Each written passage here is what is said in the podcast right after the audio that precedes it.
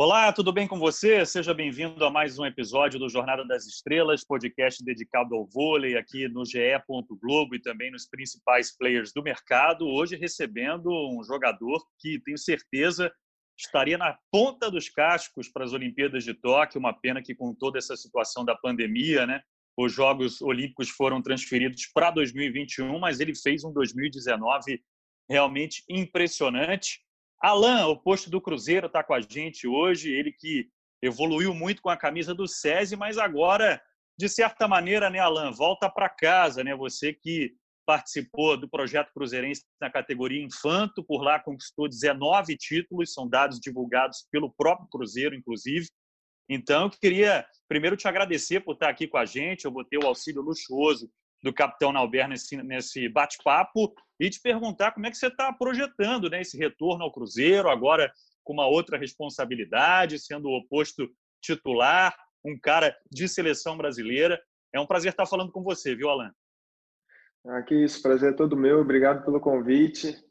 Não, eu estou muito feliz de estar voltando para o Cruzeiro, né, que eu considero a minha casa, porque eu saí do Rio de Janeiro com 17 anos, vim morar na base vim morar em Belo Horizonte, né, para jogar a base do Sada Cruzeiro. Fiquei cinco anos aqui, joguei a base, joguei o adulto, joguei Superliga B, joguei Superliga A, joguei Mundial, Sul-Americano.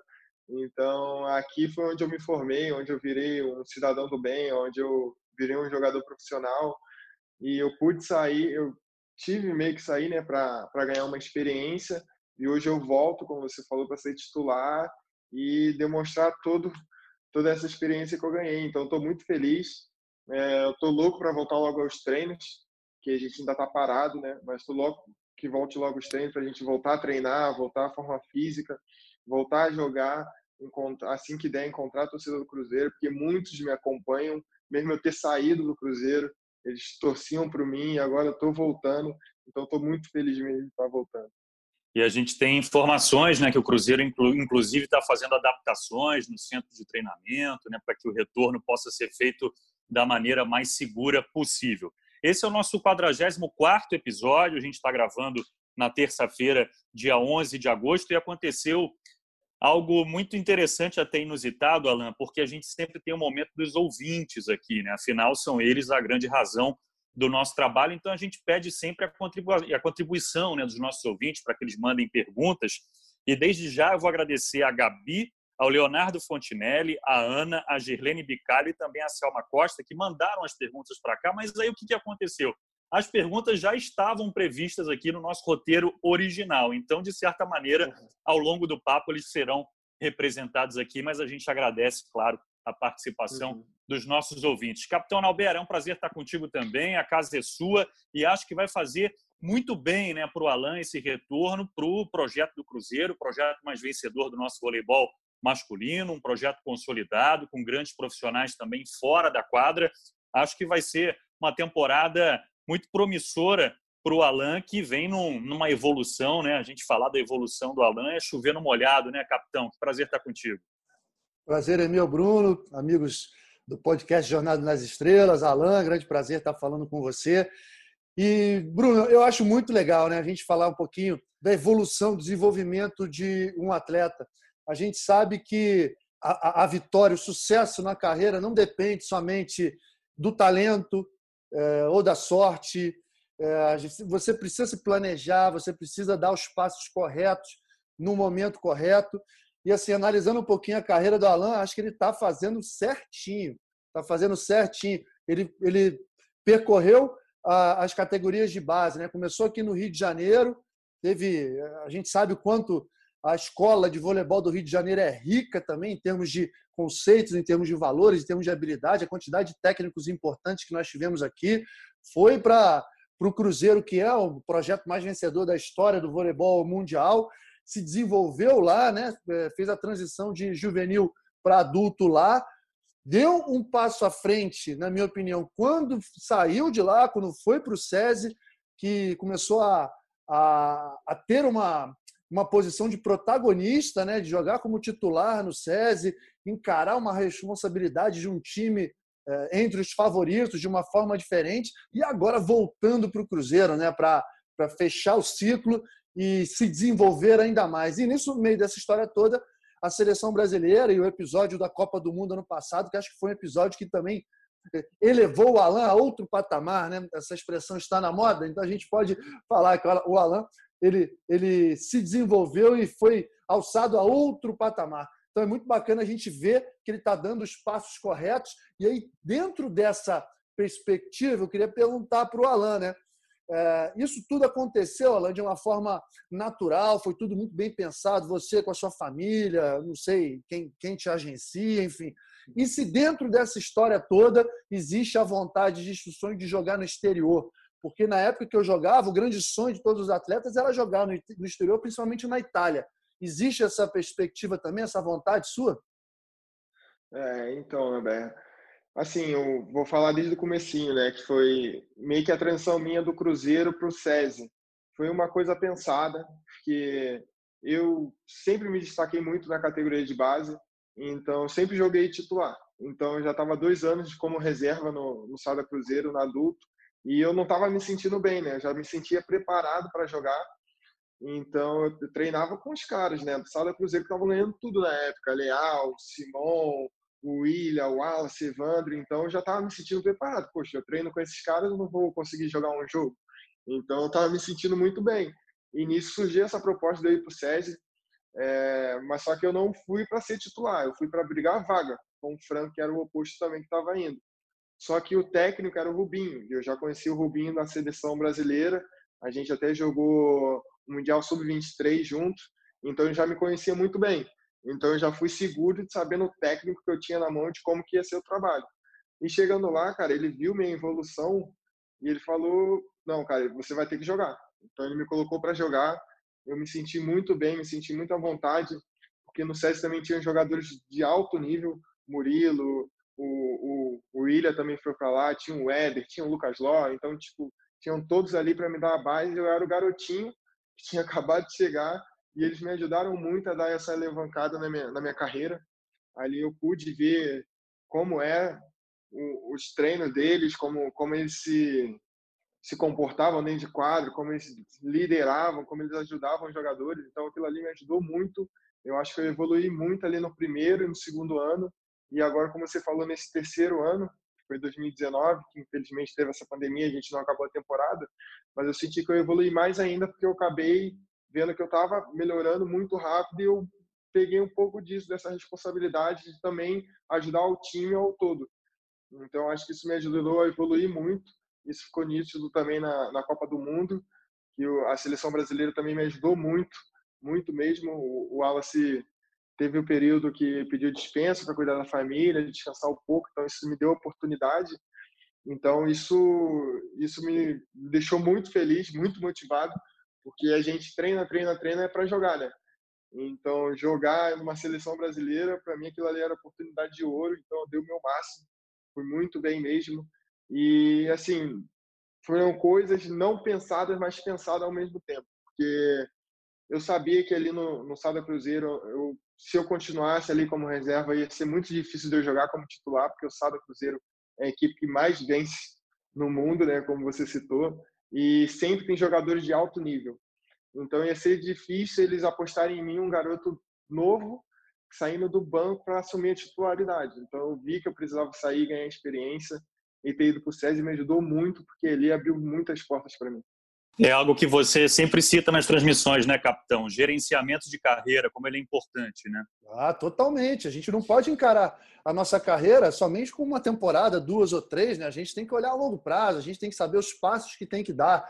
E aí o Alan, assim, fez um. descreveu muito bem a carreira dele, mas esqueceu de, de responder a pergunta em relação Do exterior. Ao, ao, ao exterior. Ah, exterior. Essa é uma curiosidade grande que eu tenho, porque eu vejo, Bruno, e é importante a gente falar isso, que as coisas mudaram um pouquinho. Eu, hoje, alguns jogadores eu já não vejo com esse apetite, com essa vontade toda de ir para o exterior. É, coisa que era diferente de, de, algum, de algum tempo atrás. Né? A minha geração, posso falar que assim era um objetivo de todos os jogadores, não só pelo aspecto financeiro, mas pelo aspecto de desenvolvimento da carreira. Queria escutar dele isso. É verdade, eu esqueci de responder essa, mas eu tenho muita vontade sim mas eu ainda não me sinto preparado para ir jogar fora. porque assim o que eu converso com os jogadores mais velhos que já jogaram fora, eles falam que o estrangeiro tem que ir meio que para carregar o time nas costas, como a gente fala, né? Então eu acho que ainda não estou nesse patamar, mas eu, eu vou chegar lá, eu quero chegar lá, mas eu acho que ainda não está na hora, eu acho que ainda não, não preciso sair agora, não, não tem que ser uma coisa imediata. Então, acho que agora voltando para o Cruzeiro, vou ganhar mais experiência, vou jogar um time de alto nível, vamos jogar Mundial, Sul-Americano, vamos jogar Superliga, que é, que é a competição nacional, que também é muito forte, isso também ajuda muito. E também tem os períodos da seleção, né? Que são períodos curtos, mas são períodos muito intensos e a gente aprende muito na seleção brasileira, que é treino o mais alto nível possível. Né? À toa que a seleção brasileira está ganhando tudo aí nos últimos tempos. Então, eu quero muito ir sim, mas acho que ainda preciso ganhar um pouquinho mais de experiência para quando chegar lá ter uma experiência já um, um certo nível e não deixar esse nível cair. Então, acho que eu tenho que elevar o meu nível assim um pouquinho mais para conseguir jogar fora. E não vai demorar muito para isso acontecer, não, viu, Alan? Não vai demorar, não. E queria te dizer que você deixou dois caras de boca aberta durante a Copa do Mundo, o Bruno Souza e o Nauber, que estavam na transmissão de Brasil e Egito, naquele lance que você faz uma recepção de é. saque com o pé. Obviamente, eu vou pedir para você falar um pouco desse lance, e eu e o Nauber ficamos assim, estupefatos, né? Mas a gente sabe que é algo que acontece muito de vez em quando, e eu queria ouvir de você como é que foi protagonizar aquele lance tão sensacional que rodou o mundo. Não, é, com certeza aquele lance lá é o mais conhecido meu, com certeza. E assim, foi foi pura sorte, gente. É que nem eu sempre falo quando me perguntam. É, é um, um milhão de vezes eu ia acertar. E foi logo nessa vez aí. Porque se fosse uma coisa pensada, treinada, não ia dar certo. Então foi, eu vi que a bola ia dentro, não tinha que fazer, eu coloquei o pé, vem aquele ali, o futebol, né, da gente do Brasil aqui, mas foi pura sorte, cara, pura sorte mesmo. Agora, Olha, coletivamente. Vai lá, não, Tem que fazer uma observação. O pessoal menospreza demais aquele bobinho. O bobinho. Antes, o bobinho é. antes do aquecimento, dos jogos, dos treinos e tal. Parece brincadeira, e é uma brincadeira, mas ó, tem muito perna de pau que desenvolve um pouquinho ali o futebol, a habilidade. E é um recurso do jogo hoje em dia, né? Um recurso que pode até vencer uma partida. Então, você foi a oportunidade que pintou, ele aproveitou. E aproveitou muito bem. Agora, Alan, coletivamente não teve sorte nenhuma, né? O Brasil foi sim muito competente para ganhar a Copa do Mundo. Queria que você falasse um pouquinho sobre essa campanha, o Brasil sendo campeão de maneira invicta, enfrentando adversários de peso, por exemplo, a seleção polonesa, né, no primeiro duelo oficial entre Leão e Leal, né, foi um jogo muito bacana que eu e Nauber também estivemos juntos naquela oportunidade e uma competição que é complicada, né, Alan, porque tem muita viagem, é um jogo atrás do outro e o Brasil foi campeão de maneira invicta. Conta um pouquinho para a gente.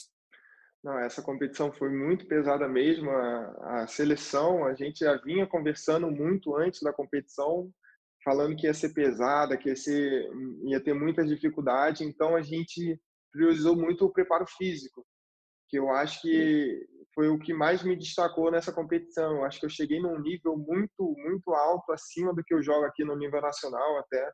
E como a preparação foi muito apertada, acho que foram 12 jogos em 15 dias, alguma coisa assim, e foi jogo atrás de jogo, cara, eu, eu me senti muito bem durante a competição. E se fosse no nível nacional, eu tenho certeza que no, no sétimo dia, no oitavo dia de jogo, eu já ia estar muito cansado, não ia conseguir desempenhar o meu melhor. Mas eu acho que a seleção, o preparo físico, a comissão técnica souberam administrar muito bem para a gente poder chegar lá no alto nível e desempenhar dentro de quadra. E isso, claro, junto com o coletivo do time, o, todo mundo se apoiando. Eu me senti muito bem jogando titular, era uma competição minha nova, que eu nunca tinha jogado, ainda mais com a seleção adulta. Então eu cheguei ali, consegui ter a firmeza do pessoal do time do meu lado, eles me ajudaram muito e eu me senti muito à vontade. E, e eu acho que foi legal porque a cada jogo foi foi aumentando um pouquinho a dificuldade. E quando chegou na Polônia eu já estava me sentindo muito bem dentro de quadra, muito à vontade. Então, se eu não me engano, eu fui um dos maiores pontuadores nessa partida. Ah, Para mim foi a melhor partida da, da minha vida. E eu, eu tenho certeza que isso foi graças ao grupo. Porque a Polônia, do outro lado, ia olhar a nossa seleção brasileira, tinha Leal, tinha Lucarelli, tinha Lucão, tinha Maurício, Bruninho, e eu era aquele ali desconhecido e consegui me destacar.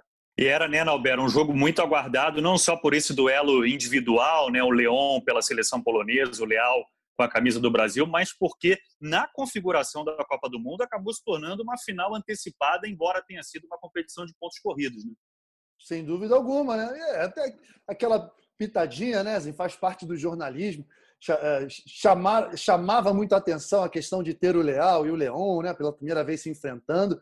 E, e assim, é, eu posso falar, né, Bruno, em relação a Brasil e a Polônia, é que se a gente for levar em consideração tudo que foi feito nesse ciclo olímpico, todo, todo o repertório que os dois países têm, é, provavelmente, assim, se eu tivesse que apostar, apostaria numa final olímpica também Brasil e Polônia, porque a Polônia é o time campeão mundial, o Brasil o time campeão olímpico. São os dois times que têm elencos melhores, que têm elencos mais numerosos, que podem mudar, que podem mexer e o padrão se mantém. Acho que estão um pouquinho à frente dos outros. E aí, aproveitando né, esse gancho, eu queria perguntar do Alan, o que, que a galera conversa assim nas internas?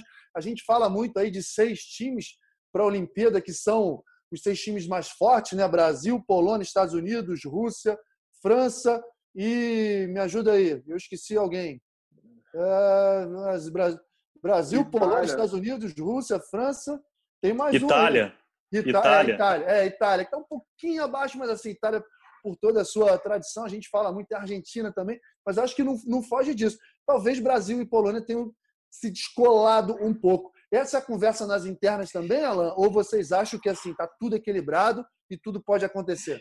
Ô Alan, antes de você responder, deixa eu só levantar mais uma bola que eu sei que o Nauber adora esse assunto. O Brasil caiu num grupo forte na primeira hum, fase. Nauber é, é um dos caras que gostam muito quando o grupo é forte na primeira fase, não é isso, capitão? Exatamente.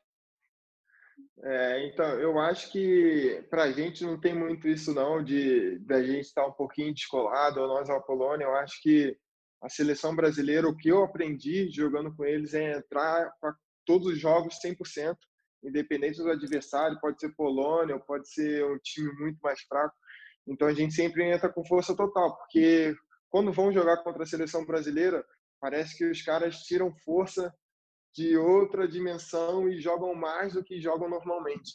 Então eu tenho certeza que vai ser uma competição muito difícil, até pela chave de grupo, como você comentou, vai ser muito difícil, mas eu também particularmente também gosto de uma chave mais difícil, que a gente já entra preparado desde o início da competição, a gente já entra no 100% e a gente não deixa a guarda cair. Então, eu acho que não tem favorito, como você falou, tem seis aí na briga, em qualquer um desses seis aí podem levar. E como é que ficou a tua ansiedade, Alan, com esse adiamento da Olimpíada? Agora temos mais um ano aí de preparação pela frente. A gente sabe que convocação olímpica é momento, né? Como é que está isso na tua cabeça? Você tem que estar tá bem, como a gente já abriu aqui o nosso papo sobre a tua evolução, mas agora a concorrência também ganhou mais um ano, não foi só o Alan que ganhou mais um ano, né? Como é que você tem trabalhado isso? É, então, eu tenho, tenho trabalhado bastante meu psicológico, porque para mim eu estava no meu auge. Esses três anos jogando no SES como titular, a cada ano eu fui evoluindo um pouquinho, e nesse último ano para mim eu estava no meu auge. E agora com essa parada de quatro meses a gente perde tudo, tudo, tudo que conquistou. Então, eu estou muito focado agora em voltar aos treinos logo, voltar à forma física que eu estava me sentindo muito bem, a parte técnica, tudo. Eu quero que volte para se concentrar, para depois sim pensar nas outras coisas. Porque antes de qualquer coisa, como você falou, seleção é, brasileira é momento. Então, não adianta nada, o que já passou, passou. O que importa agora é a próxima temporada, agora voltando para o Cruzeiro, voltando a jogar o time que eu sou apaixonado e, e tem que manter o nível lá em cima. Então, eu tô, tô louco logo que volte esse, esses treinos, esses jogos, para a gente poder voltar ao nosso auge. Quer falar, Alberto? Eu quero, quero, quero perguntar, dentro desse assunto aí, que você levantou uma ótima bola, Bruno, em relação à concorrência, em relação à competitividade interna na seleção. A gente sabe muito bem que é um dos grandes segredos da seleção brasileira masculina de voleibol no século XXI justamente esse, né? Que é assim, a competitividade interna, a briga por posições, isso tudo foi sempre encarado de uma forma muito saudável. O time muda, muda, muda, mas o padrão sempre, é, sempre lá em cima. E os egos e vaidades sempre deixados de lado, tudo sempre a gente pensando na parte coletiva. Isso já faz parte da cultura da seleção brasileira, né? Não à toa o Brasil chegou a cinco finais seguidas de mundial, quatro finais seguidas de Olimpíada. Só que aí que é, aí que é a questão, né? Só que é, a gente via o Wallace um pouco confortável nessa posição de oposto titular. Tanto é que, assim, de forma merecida, de forma justa também, ele pediu um descanso, né? Muitos anos ali jogando, mas eu vi o Wallace bem confortável, bem tranquilo ali. E um dos segredos da seleção brasileira sempre foi ter uma eterna zona de desconforto em todas as posições. Você veio para causar esse desconforto no Alan.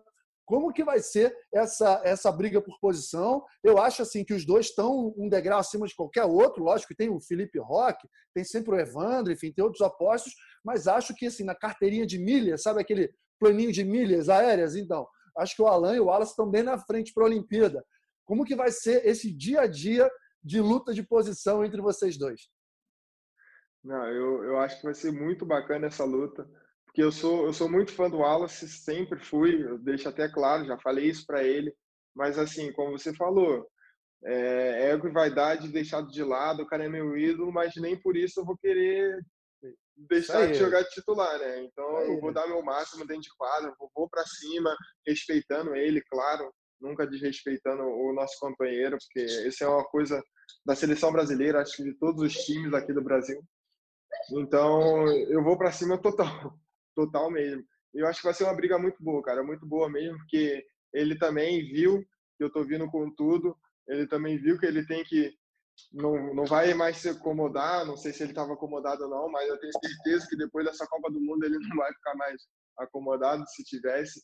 Então acho que vai ser bem legal, cara. Isso vai ajudar muito para crescer eu, ele, a seleção brasileira também ganha, tudo, todo mundo ganha. Então, acho que competitividade entre posições é, é extremamente importante. Ô, ô, Bruno, me lembra muito um tal time, né? Acho que vocês já viram, o Alan deve lembrar, né, de que tinham quatro jogadores para disputar duas posições. Eu, Giba, Dante e Giovanni, olha só.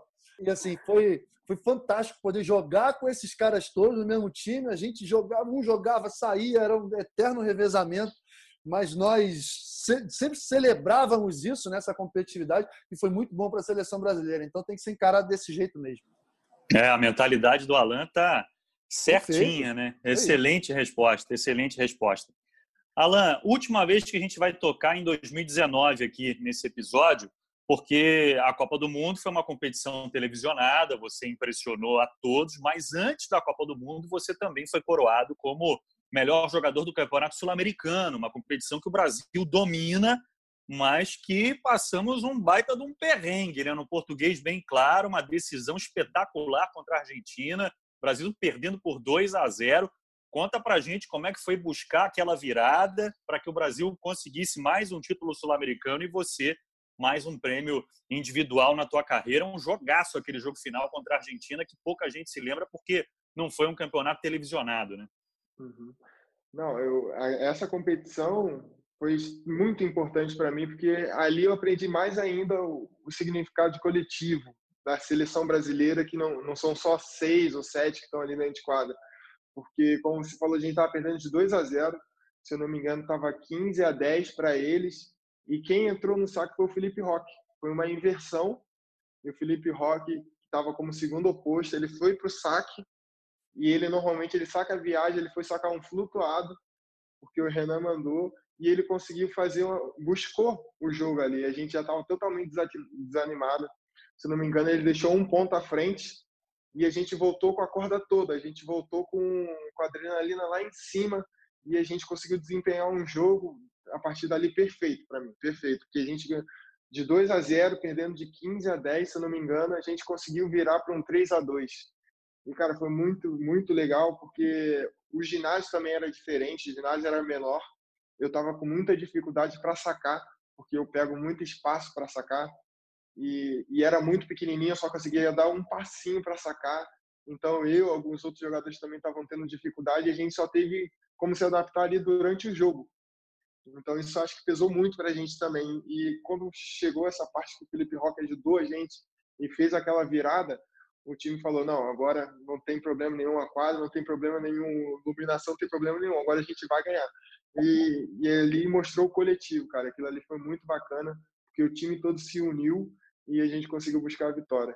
Alan, de uns tempos para cá, eu não sei se a, a, pandemia teve a ver com isso, eu percebo você um cara mais participativo né, nas redes sociais e você, inclusive, expôs muito bem, de maneira muito interessante, essa questão do voleibol enquanto produto, né, ser um produto mal explorado. Né? Eu queria que você falasse um pouquinho para a gente desse teu engajamento nas redes sociais e dessa tua preocupação, né, desse teu engajamento nas redes sociais e o que, que você recebeu de retorno do público com relação a isso? É, assim, eu, eu acho que eu senti mais isso de, de que a gente não, não, estamos conseguindo, não estamos conseguindo divulgar muito bem o, o produto vôlei, porque muitos anos, há muitos anos não, vamos dizer assim, nos últimos anos, o vôlei brasileiro teve problema com patrocinadores. Muitos times tiveram problema com pagamento de atleta, não, não receberam o dinheiro direito. Então, a gente tem que eu parei e pensei, a gente tem que fazer alguma coisa. Não é só esperar cair do céu. Então, eu comecei a, reparar que nós, jogadores de vôlei, mesmo não divulgamos direito o, como é que é o nosso dia a dia, é, como é que a gente vai para o jogo, o que, a gente faz para se preparar. E daí eu comecei aos poucos, batendo um papo com o pessoal e vi que tinham muitas dúvidas, muitas dúvidas mesmo. Então eu comecei a, a fazer lives duas vezes na semana, uma na segunda, uma na quinta, e sempre estava dando muitas pessoas e muitas dúvidas legais de, de, de responder para eles. Então só, só tive retornos favoráveis, o pessoal sempre me elogiando, sempre ali comigo, sempre nas lives e eu também comecei a fazer alguns sorteios para interagir mais, para ver se consegue trazer mais público para consumir o vôlei, vamos dizer assim. E eu vi que muitos jogadores também começaram a fazer um pouquinho isso. O Fábio também estava no SESI, também começou a fazer várias lives. O Tiaguinho, também levanta, o levantador, também começou a fazer alguns vídeos demonstrando um pouquinho a rotina. E eu vi que o pessoal gostou, gostou muito disso. Então, eu achei que é um modo que eu consegui contribuir para o voleibol para talvez trazer mais olhares, trazer mais patrocinadores. Assim, eu estou tentando, né? A gente está tentando, acho que não tem fórmula certa. Eu acho que o, o que eu estou fazendo está sendo legal, mas vamos ver, né? Vamos ver o que vai dar. Extremamente válida essa iniciativa, hein, Nauber? Ainda mais nesses tempos de pandemia, tempos econômicos muito difíceis. Acho que tudo que for feito para aproximar ainda mais o público da modalidade é mais do que bem-vindo, né, capitão? Ah, não tem a mínima dúvida, cara. É uma iniciativa, eles estão de parabéns, realmente. E só, só por essa por essa declaração, né, assim, produto vôlei, é justamente isso, é um produto de marketing. A gente tem que cuidar desse nosso produto. Acho que muitas vezes o voleibol, as pessoas do voleibol em geral, não digo só os atletas, não, mas as pessoas do voleibol em geral, meio que se deram, deram uma acomodadinha, o, o vôlei se descolou dos, dos outros esportes olímpicos, né? é o segundo esporte disparado em popularidade no Brasil, mas também muito abaixo do futebol, o que não é suficiente. A gente vê num momento de crise, num momento adverso como esse, o quanto que é importante ter tudo bem enraizado, tudo bem solidificado, porque os patrocínios vão embora, fica cada vez mais difícil da gente convencer. Então, os protagonistas, né, os grandes astros, os protagonistas, aqueles que, que estão ali expostos na imagem, que são os atletas, esses têm que pegar o vôlei e botar debaixo do braço, né? e aí as pessoas que estão ao redor têm que vir junto, porque é o momento de todo mundo estar juntos. Uma coisa que eu sinto falta, que eu é, sempre senti falta, que atualmente também é, a gente escuta né, uma declaração ou outra, uma situação ou outra, assim, dos clubes serem mais unidos. Queria até escutar do Alan em relação a isso, né? O que, que acontece nos bastidores. Existe rivalidade, é importante ter rivalidade, mas assim, muitos dos clubes, muitos dos projetos olham somente para o seu umbigo, não conseguem olhar além disso, o que é uma tremenda de uma burrice, porque todo mundo, é, até os, os grandes projetos, eles precisam de projetos medianos e de projetos que estejam lá no, na rabeira do campeonato, digamos assim, para se manter, para ter um campeonato bom, para ter um campeonato atraente para mais patrocinadores. Então, assim, é hora de enxergar realmente o, o produto vôlei com muito carinho. E você concorda com isso, Alan, de que muitas vezes os, os dirigentes, as pessoas envolvidas com os clubes, eles pensam muito mais neles só e esquecem um pouco de olhar o geral? Assim, essa parte eu não tenho muito conhecimento, porque eu comecei a pegar mais isso de observar agora nessa quarentena. Uhum. Mas, assim, eu acho que se tiver uma união, vai ajudar muito. Porque, vamos dizer assim, hoje eu sou atleta do Sada Cruzeiro. Eu posso divulgar uma coisa do vôlei 1 ou do SESI sem problema nenhum. Mas, assim, eu fico com medo de fazer isso que talvez o clube não vai achar legal. Porque eu estou mostrando marca de outro patrocinador ao invés do meu. Então, eu fico meio receoso. Eu posso fazer, não posso? Será que eu faço, não faço? Mas, se eu fizer, pode ajudar o outro clube. Isso eu tenho amigos que estão no outro clube que jogam lá, que eu Perfeito. conheço desde sempre, e talvez isso ajude eles a manter o salário deles. Então, tipo, eu fico sem saber o que fazer, porque parece que não, não tem uma, uma fórmula certa. Então, acho que a gente fica com medo de lançar uma fórmula e ela dar totalmente errada, prejudicar a gente. Mas eu acho que tem que tentar, cara. Eu acho que tem que tentar. É, é uma coisa que eu coloquei na minha cabeça que eu vou tentar mais.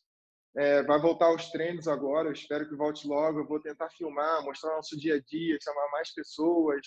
Quando tiver jogos, jogos legais que o Sada não está participando, mas é um Campinas e Minas, tentar tipo divulgar no meu Instagram. Ah, vai rolar jogo, assistam lá, vai passar no Esporte TV, vai ser bem legal para o pessoal se informar, porque eu tenho alguns seguidores, outra pessoa tem outras, mas de repente não são as mesmas. Então, se só eu informar, talvez não, uh, não pegue todas as pessoas. Então, seria legal se todo mundo informasse. Então, acho que aí conseguiria pegar, alcançar mais pessoas. Muito bacana essa visão, né, Alberto, do atleta também como produtor de conteúdo, né? Porque hoje em dia você com o celular na mão, você consegue fazer coisas muito interessantes, né? É perfeito, Bruno. É, é, é, muito legal isso, porque a gente vê, né? a gente trabalha com produção de conteúdo na, na televisão, estamos fazendo um podcast, faz uma matéria no, no GE, e tem Sport TV, tem Globo, tem tudo. Mas, assim, se as, as estrelas do, do nosso esporte, os protagonistas, tiverem essa iniciativa, tudo vai, tudo vai, todo mundo vai se beneficiar. Né? As pessoas, às vezes, elas ficam querendo, tem muita gente procurando pô, onde é que eu acho vôlei? Onde é que eu posso ver o dia a dia do atleta? Onde é que eu posso, né, como que eu posso me interessar mais? E não tem, muitas vezes não tem aonde ir. Então é uma iniciativa bem legal e eu sugiro que, pô, vocês todos, principalmente os jogadores de seleção, né, Alan? São os carros-chefes, são os caras que têm mais visibilidade. Que, pô, se todo mundo tiver nessa filosofia, nessa mentalidade, vai ajudar demais a todos nós. E Alan, inclusive dando uma vasculhada, digamos assim, nas suas redes sociais, é, fiquei até surpreendido com o teu relato sobre a questão do teu ombro. Eu particularmente não não sabia disso. A gente está aqui com com um cara que superou lesões ao longo da carreira ombro? e a gente nunca, exatamente nunca soube de nada.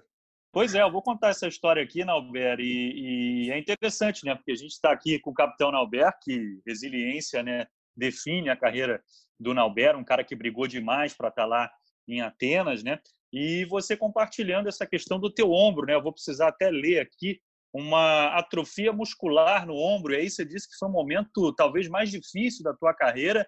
E aí queria que você falasse um pouquinho, porque eu particularmente não sabia disso, fiquei surpreendido mesmo, e que você contasse para os nossos ouvintes dessa questão de ser resiliente, de saber superar a dificuldade, não, não baixar a cabeça, Fala um pouquinho desse assunto para a gente.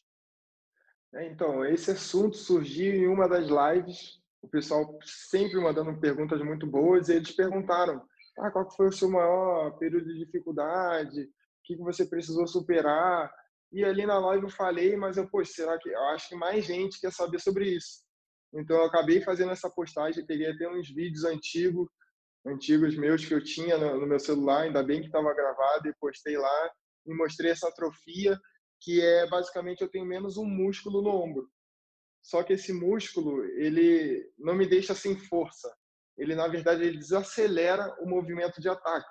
Então, eu tenho a força normal, só que na hora de desacelerar, depois que eu bato na bola, o meu braço não tem tanta força para desacelerar o golpe. Então, o que, que eu tenho que fazer? Eu tenho que passar mais tempo na academia do que jogadores normais para fortalecer os outros músculos do ombro para dar conta desse que está faltando. Então, como eu falei na postagem, isso foi bem no começo da minha carreira, que carreira, vamos dizer assim, ainda era infanto para juvenil, e, e a gente não tinha um acompanhamento como a gente tem no adulto. Então, eu não malhava, não tinha fisioterapia. Então, essa lesão surgiu e eu não sabia lidar com ela. Então, eu acho que eu só consegui lidar mesmo com ela depois de uns dois anos, que eu já estava no Sada Cruzeiro, então eu tive auxílio de todo mundo, de fisioterapeuta, de preparador físico, me ensinaram, me falaram o que, que era que, que era essa lesão e eu consegui controlar. Hoje está controlado, hoje não me atrapalha em nada dentro de quadra. Então, eu achei muito legal compartilhar, porque muitas das vezes as pessoas acham que a gente só chega lá e bate uma bolinha e sai. Mas não, a gente tem muita coisa envolvida. Tem academia, tem academia a gente malha praticamente todo dia, tem fisioterapia, tem dorezinha que acontecem aqui, a gente fica a gente dá uma diminuída no treino ou não. Então são muitas coisas envolvidas que as pessoas não sabem. Então eu achei legal compartilhar para as pessoas para as pessoas saberem que não é só flores. E foi muito legal que eu tive muita repercussão boa que jogadores mais novos falando que também sentem dores, também tem problemas e que acharam muito legal saber disso, que eu também quando era novo também tive esse problema e superei e hoje estou jogando em alto nível, então isso deu força para eles. É, isso me deixou muito feliz, porque isso é muito bacana, receber essa troca, saber que eu estou ajudando o garoto mais novo, só falando algumas coisinhas que aconteceram comigo. Mais um exemplo, tá vendo, Norberto? Tenho certeza que você também desconhecia esse problema do ombro do Alan, né? Se não fosse o próprio a divulgar e a falar sobre esse assunto, as pessoas não saberiam, né? É, eu não sabia e, para falar a verdade, assim, não, fica difícil até a gente desconfiar, né? Com a facilidade que ele ataca, a velocidade que a bola vai, a gente imagina que está tudo em dia, que o ombro está ótimo. Mas mais uma, uma iniciativa bem legal, né? Porque foi o que o Alan falou aí, né, Bruno? É, todo mundo olha um jogo de vôlei, olha uma seleção brasileira e só vê o bônus. Só, pô, mas que legal, os caras estão lá viajando o mundo inteiro, representando o Brasil, os caras nasceram para jogar vôlei. Quando na realidade aquilo representa 5% do dia a dia de um atleta. Os outros 95% são de disciplina, de suor, de lutar contra dores e de, de uma jornada extremamente sacrificante, né?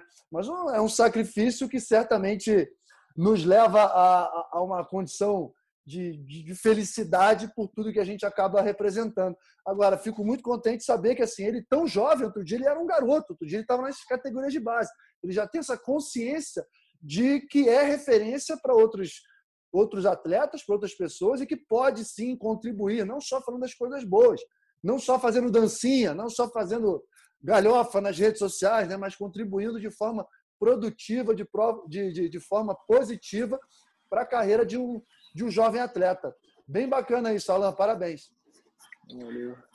E o Alan ele fala também sobre um pouco da história do vôlei. Ele está produzindo um material muito interessante, falando sobre regra. Eu já dei uma, uma olhada, Alan, e queria que você ficasse à vontade aí, inclusive, para aqui no, no Jornada divulgar teu Instagram. É, isso aí. Hoje, acho que até hoje mesmo eu vou fazer uma postagem, já meio que separei uma postagem sobre mais uma curiosidade sobre o vôlei, porque até pesquisando assim algumas curiosidades eu nem sabia. São umas coisas mais antigas. Eu comecei a jogar vôlei com 14 anos, só comecei a acompanhar o vôlei com 14 anos. Então isso já era 2010, 2010, 2009, alguma coisa assim. Então o vôlei mudou muito, né? Então é bem legal passar isso, que talvez as pessoas mais velhas se identificam, as pessoas mais novas não sabiam, acabam sabendo. Então acho bem bacana. Como você falou, vou divulgar aqui no Instagram, é Alan Vôlei, é bem simples de achar. E, e lá eu estou tentando passar sempre conteúdo, principalmente agora nessa pandemia que a gente está parado, tentando passar alguns. E quando voltar, vou passar outros de rotinas, que vai ser bem legal, bem legal mesmo. Bacana, bacana, muito legal. E até hoje, Nalber sabe disso, eu bato a minha bolinha lá, meu quartetinho. Tem um pessoal que jogou contigo no Botafogo que fala sempre com muito carinho de você lá na nossa, na nossa pelada. Bom, o Nalber falou sobre a tua responsabilidade dentro da quadra, mas a tua responsabilidade fora também aumentou, né, Alan? A gente está gravando esse programa no dia 11 de agosto, dois dias depois do Dia dos Pais, né? Você que é o papai do Samuel, eu queria te perguntar o que, que a chegada do Samuel mudou no Alan como atleta, mas também no Alan como pessoa? Não, me ajudou muito. Eu sempre quis ser pai, era um desejo meu. E ele hoje está com dois anos e três meses. Foi bem na transição do que eu estava começando a virar titular no SES, estava começando a ganhar um pouco mais de destaque. Eu acho que depois de, de eu virar pai, parece que deu um estalo assim que eu comecei a enxergar a vida de outro jeito Então é até meio difícil explicar. Acho que todo mundo que é pai não consegue explicar muito bem, sempre tem, tem isso. Mas eu acho que depois disso eu comecei a focar melhor nos treinos, focar melhor no de distribuir meu tempo de vida, de ficar com ele, porque a gente viaja muito. A Superliga, quando está tendo jogos, às vezes tem dois jogos na semana, e às vezes os jogos não são em casa. Então, às vezes na semana eu estou dois dias em casa, três dias em casa, fica complicado. E quando eu estou em casa, eu estou cansado, quero muito descansar, tirar um soninho. Mas me ajudou muito a, a, a ter outra percepção de vida, né? Que agora não é só mais eu ou minha esposa, agora somos nós três. Então, eu quero deixar um mundo melhor para ele, quero deixar coisas melhor para ele, ter valores melhor para ele. Então, me ajudou muito essa paternidade a evoluir como pessoa. Muito legal, Alan, muito legal. E uma das perguntas também que eu falei lá no início, né, que os ouvintes mandaram aqui para a gente, pessoal querendo que você fale um pouquinho mais como é o Alan fora da quadra. Eu sei que você curte um videogame, curte um Fortnite, queria saber quem da rapaziada do vôlei aí, quem é que manda bem no Fortnite, fala um pouquinho para a gente.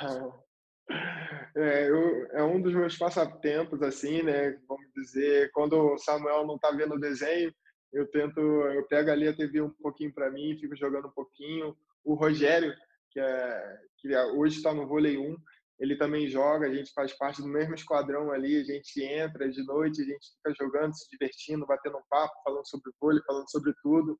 É um momento de, de, de distração, né? Ainda mais nessa pandemia que a gente não pode se encontrar pessoalmente. Então é muito legal essa parte do videogame que a gente está batendo papo normal, se divertindo, jogando ali e, e o tempo passa rápido, né, cara? Então é muito legal, é um dos meus passatempos favoritos. Ô, ô, Bruno, vou botar meu filho, cara. Vou botar o, o Vitão para jogar aí com o Alan, porque o Vitão é Fortnite o dia inteiro e tá craque nessa história também. Pouco competitivo ele, né? Pois é, né? Por que será, né? Por que, é, por que será? E aí vai ganhar do Alan e vai sair contando geral, hein? Cuidado aí, Alan. Ô, Alan, não é só no videogame que o tempo passa rápido, não. Aqui no nosso papo também passou muito rápido, já temos mais de 40 minutos de conversa. Quero saber do capitão Nauber se.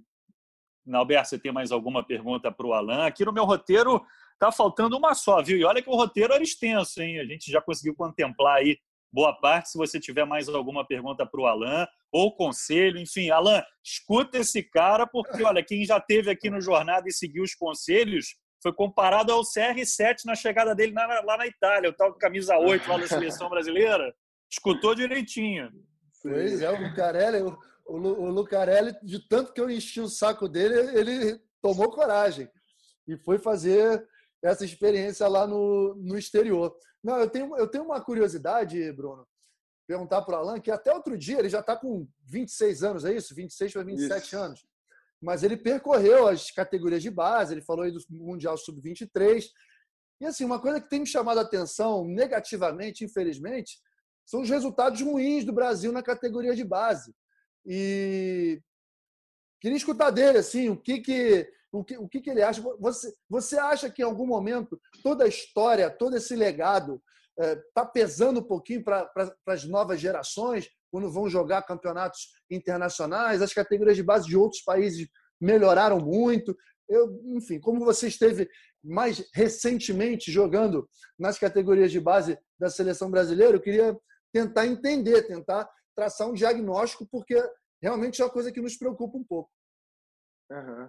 Assim, eu acho que a categoria de base do Brasil como é que eu posso dizer? Não é que esteja mais fraco, eu acho que também os outros países também começaram a melhorar muito, melhoraram muito, começaram a pegar um pouco do nosso jogo, misturar um pouco, e eu acho que também deu uma melhorada muito boa. Eu vou falar um pouquinho da minha geração, que no Mundial Infante a gente ficou em nono, foi uma das piores classificações, e já na, no Mundial Juvenil a gente ficou em segundo. Então, foi um, curto período que a gente mudou, foram dois anos e a gente evoluiu muito. E essa minha geração hoje deixou jogadores fenomenais aí, que é Tiaguinho, João Rafael, Flávio, Aracaju, eu, o Rogerinho, tem vários outros aí que estão jogando, Éder Levi. Então, acho que a minha geração foi muito boa, muito boa mesmo. Mas, assim, precisou um pouco mais de tempo para ser lapidada. Então, acho que é isso. Acho que a, nossa, a, a nova geração tem, tem tido muito mais contato com a internet do que com a bola, vamos dizer assim. Então, acho que às vezes eles vão demorar um pouquinho mais para se desenvolver, Isso é chegar importante no patamar. que ele está falando, ó, Bruno. Muito é... importante. Desculpa te interromper, Alain, mas é uma coisa que a gente percebe, né? Assim, que a influência da internet, das redes sociais hoje em dia é muito grande, que muitas vezes está uhum. Tá desviando um pouquinho o foco da atividade principal, que é jogar vôlei. Então, assim, a percepção de fora que eu, que eu tenho está tá conferindo aqui com essa declaração do Alan. É, assim, é até, é até interessante, porque como eu estou tendo mais contato com o pessoal no, no, Instagram, muitos atletas mais novos vêm perguntar o que, que você faz para saltar mais, que exercício eu tenho que fazer. E eu, poxa, não é assim, gente. Hoje eu salto, mas eu tenho 12 anos na minha carreira malhando, treinando Isso. todo dia, então não foi uma coisa de uma hora para outra. Acho que essa geração está muito, muito no automático, muito nas coisas rápidas e, e acabam querendo pular etapas. Então, eu acho assim, como, como a minha geração já foi um pouco, a gente foi mal na infanto, mas já foi bem na juvenil, e hoje no adulto a gente está indo muito bem. Então, eu acho que a geração mais nova está pecando um pouco nisso, de ver muito vídeo e praticar um pouco menos. Então, eu acho que é uma coisa que vai melhorar com o tempo. Eles vão ver que não é só ver, também é praticar, é aprender no, no dia a dia e vão evoluir. Eu acho que chegando lá no, no juvenil, no sub-23, no, no, adulto, a gente já continua sendo um dos melhores, mas assim, na base ainda no infanto, infantil, acho que ainda está faltando isso por causa disso, da, da internet, de ver muito vídeo e praticar menos. Eu acho que com, com o tempo a gente volta ao nosso patamar normal. Legal. Ô, Bruno, é, assim, adorei a declaração dele, porque é uma percepção que eu realmente tenho, né, de que as novas gerações elas estão é, perdendo um pouco, não estão tendo aquela disciplina, aquela resiliência, aquela paciência, estão querendo as coisas de uma forma muito imediata. Ótima declaração. E, e já que assim, eu, eu, escutei aquilo que eu estava imaginando escutar, que eu adorei essa declaração dele, só queria dar os parabéns, Alain, por essa iniciativa, pela maturidade, pelo seu amadurecimento, pelo seu desenvolvimento. Tenho certeza que você vai ser uma das referências do nosso voleibol nos próximos anos. E é só seguir nessa estrada, cara, só nesse, seguir nesse caminho. E o voleibol brasileiro precisa muito de caras como você. Parabéns e estamos juntos. Para encerrar minha participação, porque adorei essa resposta. Valeu, obrigado. É, eu poderia encerrar agora mesmo, mas só para a gente fechar, e acho que até uma pergunta dentro desse tema super bem levantado pelo Nauber, Alan. Fala um pouquinho do teu irmão, do Darlan, que eu também fiquei muito impressionado. Tive a oportunidade de transmitir uma ou duas partidas dele. Ele continua no SESI, né, que por razões econômicas vai apostar numa, numa equipe mais jovem, né, apenas ali com o Murilo como jogador mais experiente, agora com o comando do Marcelo Negrão, que em breve estará aqui no Jornada também. Estou prometendo esse programa com o Marcelo Negrão já há algum tempo. Fala um pouquinho da tua relação com o Darlan e como é que você aconselha né, o teu irmão? É mais ou menos nessa linha aí dessa tua última resposta? Olha, a cabeça no lugar, não tenha tanta pressa. Fala um pouquinho para gente da tua relação com o Darlan. Assim, eu acho que a minha relação com meu irmão é muito boa, é muito saudável. Assim, eu saí de casa com 17 anos e a nossa diferença de idade são 8 anos. Então, ele tinha 9 para 10 anos quando eu saí de casa. Então, não, não acompanhei o crescimento dele. Mas eu, de longe, é, fiquei sabendo que ele estava começando a jogar vôlei, começando a gostar e começou a jogar nos clubes no Rio. E quando ele estava com 16 anos, ele já estava se destacando, já estava na seleção brasileira também de base, já estava se destacando. Aí a gente conseguiu levar ele lá pro, pro SESI, minha mãe relaxou as rédeas, deixou ele morar lá perto de casa, como eu estava ali de olho, então ele pôde ir. Mas assim, como, como eu falei antes, eu acho que a minha infância foi diferente da dele e são oito anos de diferença. Eu brincava muito na rua, eu não tinha celular, não tinha computador, não tinha internet. Então minha mãe, 10 horas da noite, estava me gritando no portão para eu entrar. Ele, já com ele, quando eu ia para casa, já era diferente. Minha mãe gritava para ele sair de casa. Vai para a rua, vai fazer alguma coisa, vai brincar, vai, vai jogar uma bola na praça. Então aí eu já vi essa diferença minha para dele. E, e como ele tá no mundo diferente, ele sempre queria muitas coisas imediatas. Foi meio que dele que eu tirei essa meio que teoria, né? Desse meu pensamento, porque eu pude acompanhar ele quando ele foi pro SESI e vi que às vezes ele queria muita coisa muito rápido, ele ele já queria sacar 120 por hora, ele já queria passar por cima do bloqueio. Cara, não é assim. Vamos devagar. Ele queria acelerar a bola com o levantador, que ele estava jogando há, há, um mês, ele queria colocar, bater bola bala. Eu, cara, não é assim, é devagarzinho. Eu e o William, a gente ataca essa bola, mas eu estou jogando com ele há três anos. Já jogava com ele antes no, no Salles, então ele me conhece. Então não é assim, vamos devagar. Primeiro estabiliza uma bola e depois de um tempo vocês vão acelerando. Então, ali no SED, acho que foi muito legal esse meu contato com ele, porque eu pude passar muita coisa para ele e ele me ouviu. Isso foi muito legal, cara, porque eu vi ali que eu estava fazendo meu papel de irmão mais novo e também de jogador mais experiente. Então, naquele ano ali que a gente jogou junto, ele evoluiu muito, muito mesmo. Ele já estava muito bem, mas ele evoluiu muito, ficou mais consciente. Isso mostrou dentro de quadro, também fora de quadro, ele também ficou mais calmo, ele entendeu que as coisas não é para ontem.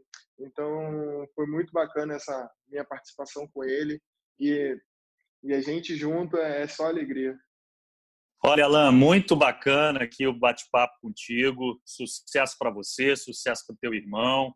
Gostei muito, cabeça no lugar. A gente já pôde ver que você é um cara centrado, antenado. Então, craque de bola, a gente já viu que, que você caminha para ser né, um dos maiores e te desejar ainda mais sucesso na tua carreira e que você possa realizar esse sonho de disputar uma Olimpíada com a camisa do Brasil, que você seja protagonista na tua carreira. Enfim, muito obrigado por, por estar conosco aqui no Jornada das Estrelas, viu? Um grande abraço para você. Eu que agradeço. Obrigado pelo bate-papo, foi legal passar um pouquinho do que eu penso, do que eu estou fazendo. Então, muito obrigado a todo mundo. Isso aí, torcendo logo para que volte às quadras para a gente treinar e fazer o que a gente gosta. Capitão Nauber, muito obrigado, hein? Valeu demais. Muito bom, Bruno. Adorei mesmo. Parabéns, Alain, mais uma vez. E tamo junto. Vamos embora. Que isso tudo passe. Já está passando, graças a Deus. Em breve teremos voleibol rolando novamente. Esse foi então o nosso 44 episódio do Jornada das Estrelas, recebendo Alain do Cruzeiro, da seleção brasileira.